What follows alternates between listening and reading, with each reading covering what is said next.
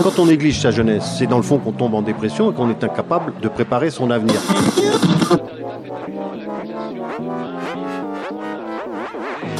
Ça ne veut plus rien dire, lycéens. C'est des merdeux, des cons. Le jeune est tourné vers l'avenir.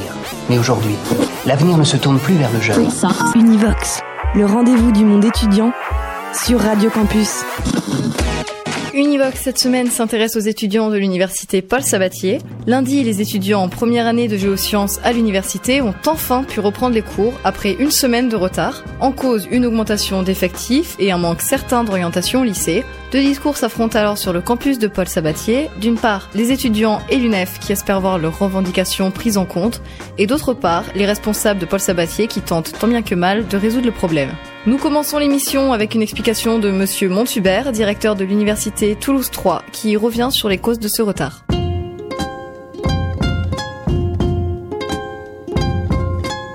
Nous avions envisagé un nombre d'étudiants euh, et une organisation pour un nombre un peu plus réduit d'étudiants que ce qui s'est effectivement présenté en fin d'inscription. Euh, nous avons eu un peu plus d'une centaine d'étudiants euh, supplémentaires par rapport aux prévisions que nous avions faites et ça a engendré des difficultés d'organisation et plutôt que de démarrer sur des mauvaises bases d'organisation, nous avons préféré repousser la rentrée d'une semaine.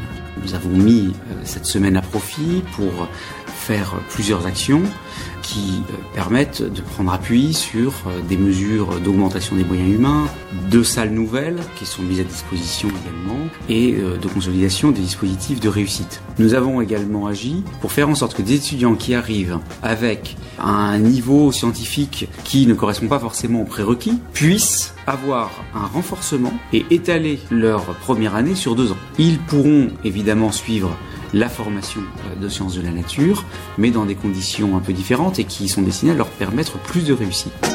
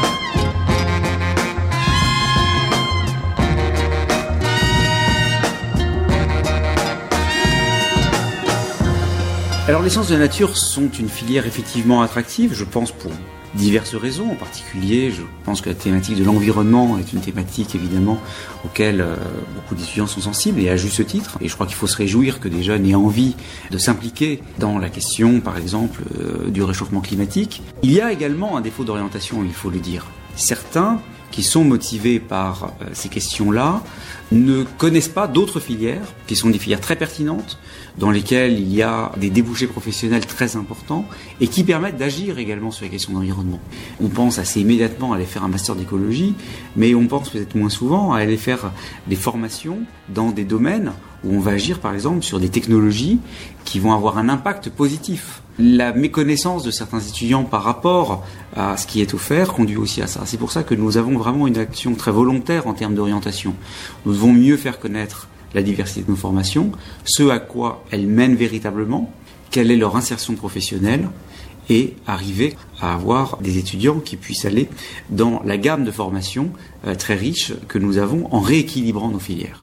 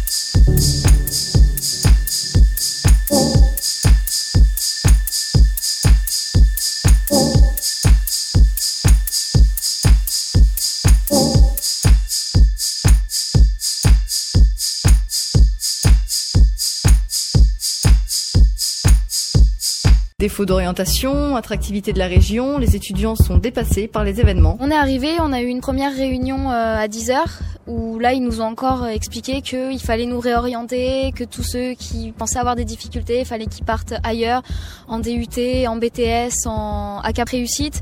En fait, ils font vraiment tout pour que les 200 élèves en trop partent. Ensuite, ils nous ont dit euh, que les cours étaient maintenus, donc on n'a que les cours en amphithéâtre. Vu qu'on est trop, tant que le problème des élèves n'est pas réglé, on n'a ni TD ni TP. Je pense qu'ils attendent que les étudiants partent pour prendre des mesures en fait. On avait un peu l'impression que les professeurs étaient dépassés par les événements et qu'ils étaient autant au courant que nous en fait.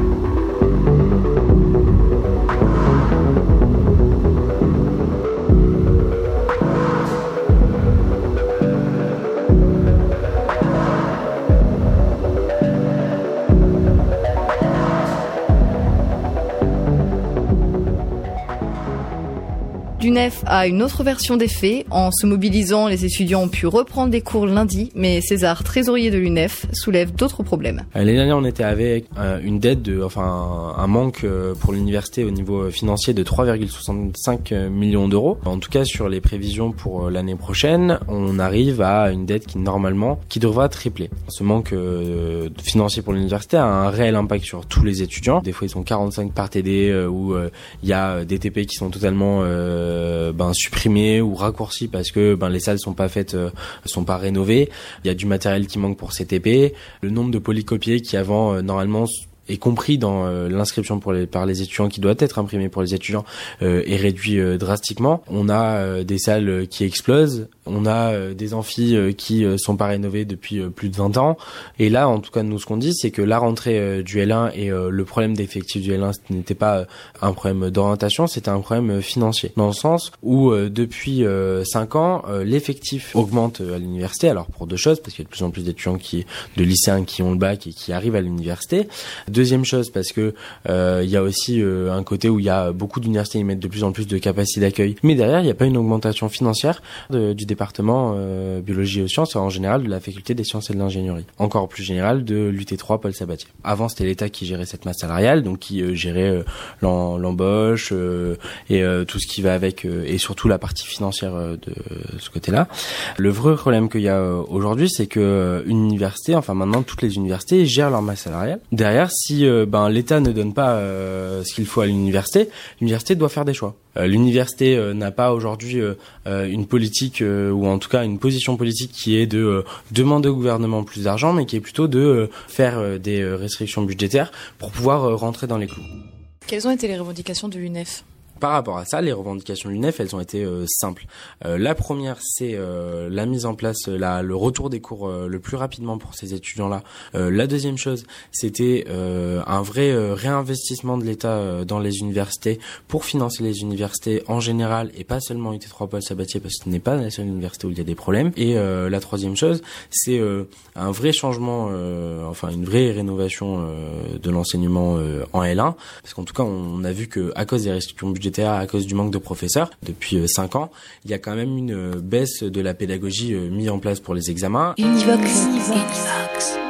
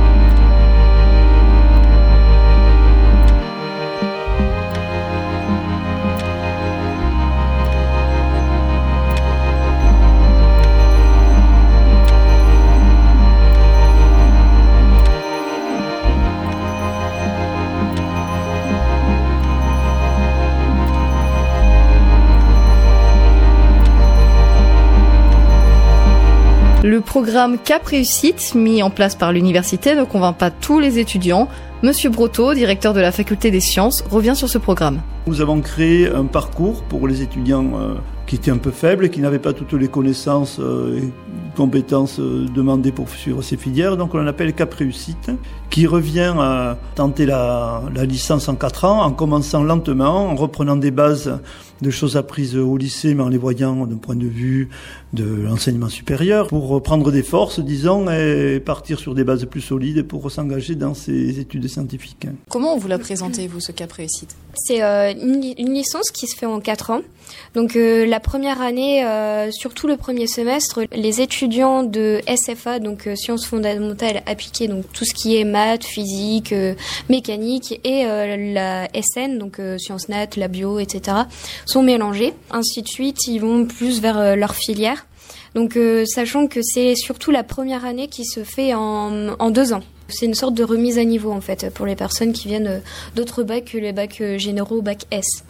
Qu'est-ce que tu en penses, toi, de ce cap moi, j'en pense que euh, c'est bien, mais d'un autre sens, c'est pas bien. Parce que la première année, bon, s'ils ont des, des difficultés, c'est bien pour eux s'ils ont plus de cours ou euh, si, s'ils ont une remise à niveau. Dès qu'ils rentrent en seconde année, en, en L2, ça va peut-être être un peu plus difficile pour eux parce que euh, ils auront plus de cours, ils seront avec des personnes qui ont fait leur L1 en, en un an pour, pour la plupart. Aussi au niveau du Crous, euh, enfin là ils vont faire leur licence en 4 ans, donc ils ont droit à un seul redoublement. Donc euh, si par exemple ils redoublent en L2 et en L3, euh, la L3 ils n'auront plus de bourse, donc c'est quand même difficile. Univox.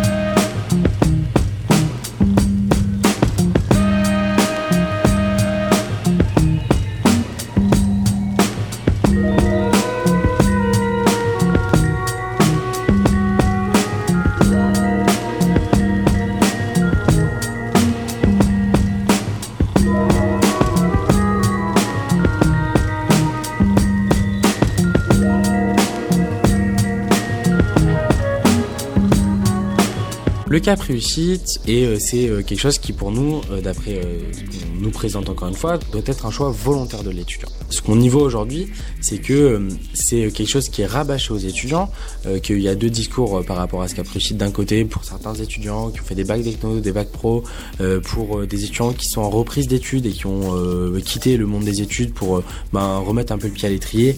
Et d'un côté, il y a aussi d'un discours qui est un peu plus élitiste, est pour des étudiants qui ont fait un bac S et euh, ce bac S, ben, ils l'ont réussi euh, moyennement, ou alors euh, presque pratiquement s'ils ont une mention assez bien, ben, ce serait bien qu'ils fassent le capricite pour se remettre à niveau dans des matières de mathématiques, physique, chimie. Les discours qu'ils en sont faits ne sont pas aujourd'hui tous en accord avec nous, ce qu'on voit pour les étudiants et pour l'accompagnement des étudiants.